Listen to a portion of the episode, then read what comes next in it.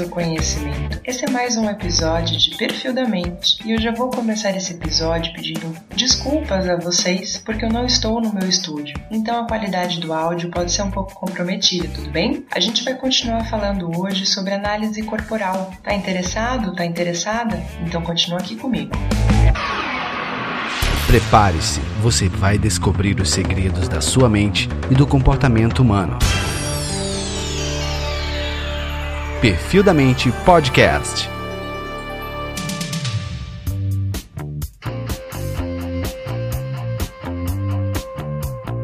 No episódio passado, a gente falou um pouco sobre como o formato do corpo reflete o formato da nossa mente e como isso faz com que a gente expresse nossa história de vida. Então hoje a gente vai começar falando sobre o primeiro traço de caráter, que é o esquizoide, onde a região de mielinização é no cérebro. Então aqui o bebê ele ainda vai estar no útero da mãe, ele é um feto, e ele vai ter apenas as percepções sensoriais do momento, que no caso é o útero mesmo, ele não tem outra noção do que é o mundo externo. Então sua única interação vai ser com esse mundo que ele conhece. Só que o útero da mãe nem sempre é confortável, a mãe está vivendo a vida dela lá fora. Ela pode ter estresse, ela pode ficar feliz. Então, Vez ou outra, ela vai enviar mais corrente sanguínea ou menos corrente sanguínea para o útero, deixando ele mais rígido, mais relaxado, dependendo do que ela estiver vivendo lá fora. E o estado dessa mãe vai ditar para o feto qual é a necessidade dele de existir nesse momento. Como ninguém está explicando para ele o porquê que o útero fica desconfortável ou confortável, ele entende que ele se mexer lá dentro, ele viver lá dentro, é o que vai aparentar deixar esse útero menos confortável para ele, menos favorável para ele. Então o bebê entende que se ele se mexer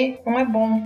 Então ele vai procurar existir o mínimo possível. Aí entra a dor existencial desse caráter esquizoide. Ele vai criar um mecanismo de aprendizado para suportar essa dor. Ou seja, quanto menos ele se mexer, melhor é. A partir dessa dor, a gente pode entender também o recurso desse caráter, que toda dor tem um recurso. Certo? Nenhum de nós tem só características negativas, temos também características positivas.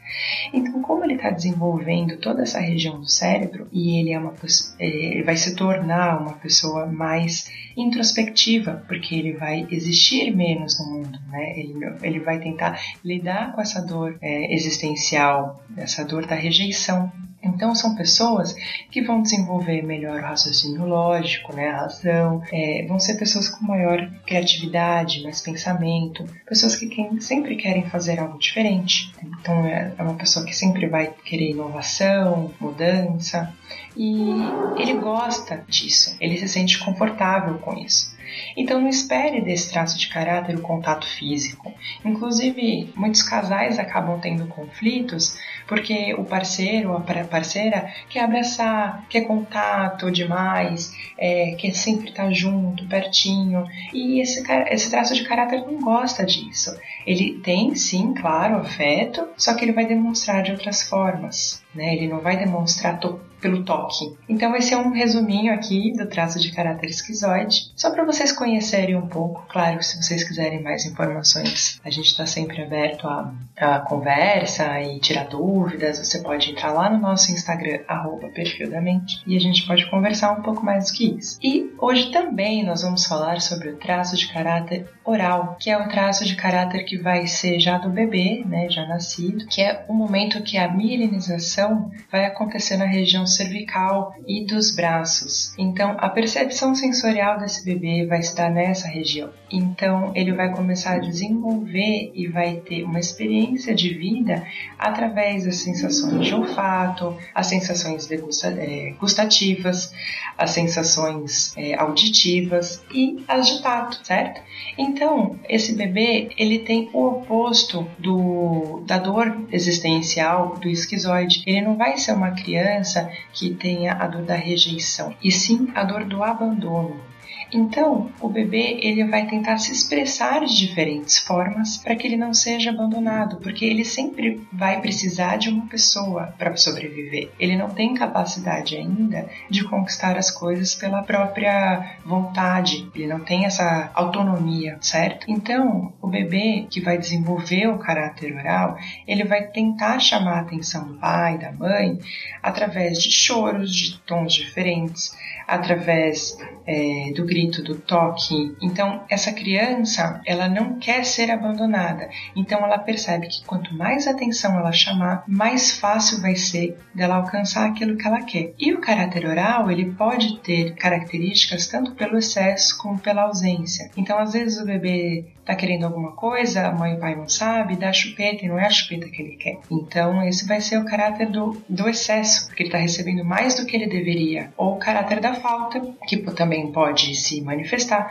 porque ele não está tendo aquilo que ele quer. E assim, como toda dor, como eu disse, a gente gera um recurso. Então, é, esse bebê, ele vai sempre tentar, como ele está sempre tentando, chamar mais atenção, vão ser pessoas mais comunicativas, mais afetivas, pessoas que têm uma sensibilidade muito maior, não só em relação ao mundo externo, mas em relação a outras pessoas, pessoas que são choronas, né? E a gente repara, se a gente for falar agora de corpo, né, que afinal de contas é uma análise corporal, e todo analista corporal só vai até onde as pessoas já viveram, certo? Então a gente tem o traço de caráter esquizoide como uma pessoa mais mirradinha, uma pessoa mais com os ombros para dentro, né? Que é aquela pessoa um pouco mais introspectiva, a cabeça maior normalmente, porque é uma pessoa que desenvolveu bastante o cérebro, e em compensação, o caráter oral é o oposto. São, são crianças que desenvolveram partes mais redondinhas, então os braços fofinhos, a cara redondinha, o corpo mais redondinho, para a pessoa ter vontade de abraçar, de estar junto, né? Ninguém vai querer abraçar uma criança com quinas, ombros é, magrinhos, não. Então, quando você vê uma bochechinha fofa, você já logo quer apertar. Então, esse formato de corpo do caráter oral, ele vai ser mais atraente para o toque. E aí, você gostou dessas dicas e informações? Sobre esses dois primeiros traços de caráter corporal? Então eu espero você no próximo episódio de Perfil da Mente. Até mais!